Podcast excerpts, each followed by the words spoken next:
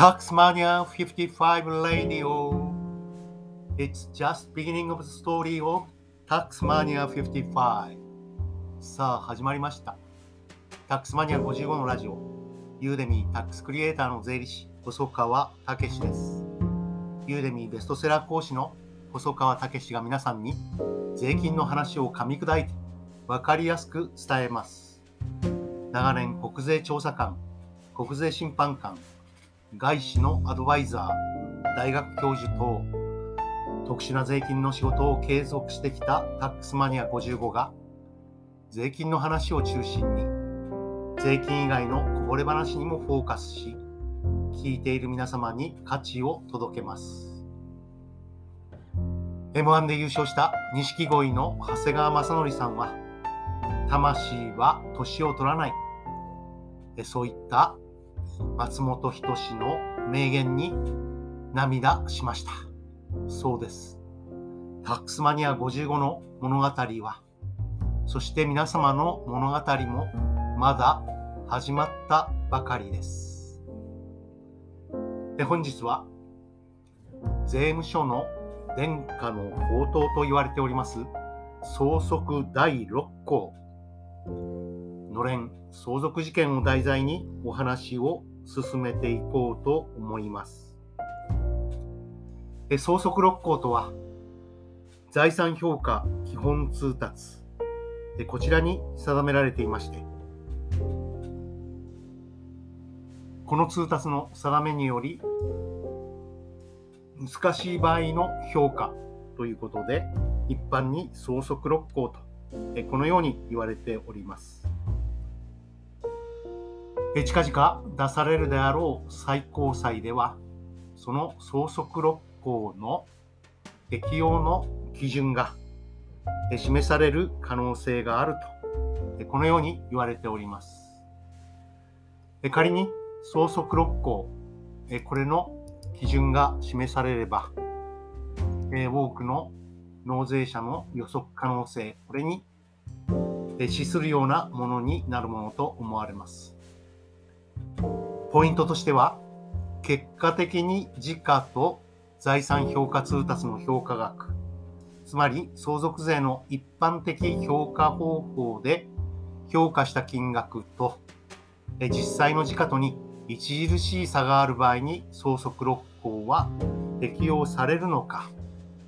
それとも納税者の租税回避の意図が明白である場合に限って相続6法が適用されるのかです。最高裁の判断が注目されますが納税者の租税回避の意図が明白である場合にのみ相続6項が適用されるというのはなかなか厳しいものがあるかもしれません。この通達の定めによって評価することが著しく不適当と認められる財産価格は国税庁長官の指示により、それを評価すると、このようになっております。そして、財産評価基本通達、築上解説によれば、著しく課税の公平を書く場合、こういった場合にも、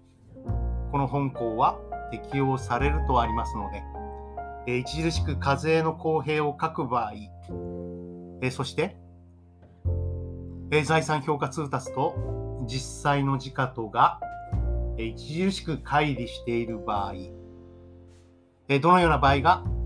それに該当するか、えこれに注目したいと、えこのように思います。えしたがって納税者の租税回避の意図が明白であるような場合は、え当然ながら相続六項が適用されると。相続直前のタワーマンションの購入や、相続直後の売却といったものは、論外かなと思ったりします。銀行の倫理書があり、銀行担当者のメモもあるとなると、相続対策のためにタワマンを購入して、資産の評価額の圧縮を図ったと思われてもしょうがないと思うわけです。えですから、えこういった租税回避行為を語るときにですね、え、気をつけなければいけないのは、納税者と一括りにするのは非常に危険な議論を生んでしまうということになってきます。10億単位でお金を動かせる納税者と一般の納税者を混同することが正しいのかという議論です。国際的ベップスの議論に鑑みれば、今後は大金持ちの相続税対策も非常に厳しい目が向けられる可能性があります。ベップスでは多国籍企業の租税回避行為に厳しく国が連携していくと。このようなことが決まり、論調もですね、別府ス以降はこのような論調がほぼほぼ主流になりつつあります。時価と財産評価通達による評価の差が著しい場合に、やはり課税の公平の見地から相続録項が発動されると考えるのか、それとも納税者の租税回避の意図が明確である場合のみに相続録項は適用されるのかということになってきます。でそれを突き詰めると、え時価と評価額の差が著しい原因は何か、えこれを見ていく必要があるわけですね。で令和2年7月8日の採決によれば、えどうやら相続税の評価額が非常に小さくなっている。その理由は、巨大薬局が小規模な薬局を買収しようとした場合、その買収価格をですね、実は非常に評価額が低くなる方法で計算していると。そのことによって、実は営業権は評価の対象外になっていると。いうことが考えられると思います。で突き詰めて営業権を考えると、差額概念説や超過収益力説、そういったものを否定して、基本通達7の1の5に定められているような営業機会取得説に基づいた主張といったことも視野に入れる必要が出てきます。営業機械取得説とは、繊維工業における織機の登録とか、許可漁業の質量権とかタクシーのいわゆるナンバー権のように、法令行政機関の指導等による規制に基づく権利である。でそれが営業権に該当するというものです。でそう考えると、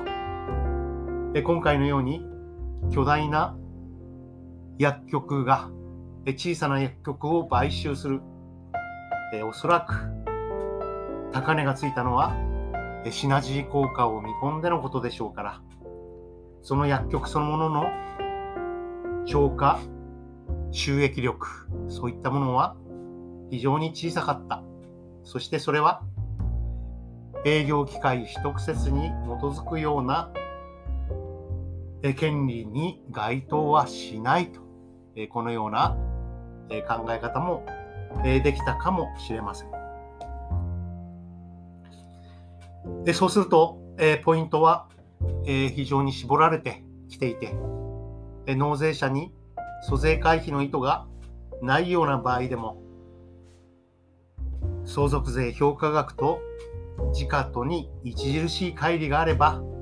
相続六項が発動されるのか、それとも納税者の租税回避の意図が明確な場合にそれが発動されると、えこの2択になってくるものと思われます。噂によりますと最高裁に継続中の事案があってえ3月中にもその判決が最高裁で出るのではと言われております。え時価と評価額に著しい乖離があるえこのような客観的事実に加えて、非相続人が死んだ方が生前から相続税の圧縮を認識して、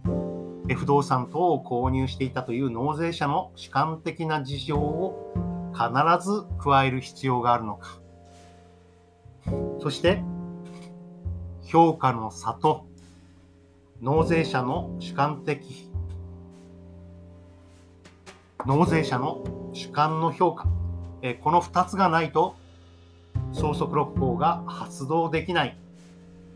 つまりこの2つがある場合に限って特別の事情があると。国が行った公正処分は妥当と。このように言えるかというところに話は修練されると思います。で先ほどののれん相続事件あまり話す時間がなくなってしまいましたので改めて内容を明日にでもお話したいと思いますタックスマニア55レディオ本日は財産評価基本通達第1章相続第6項相続6項の発動の基準についてお話ししました。また明日聞いてくださいね。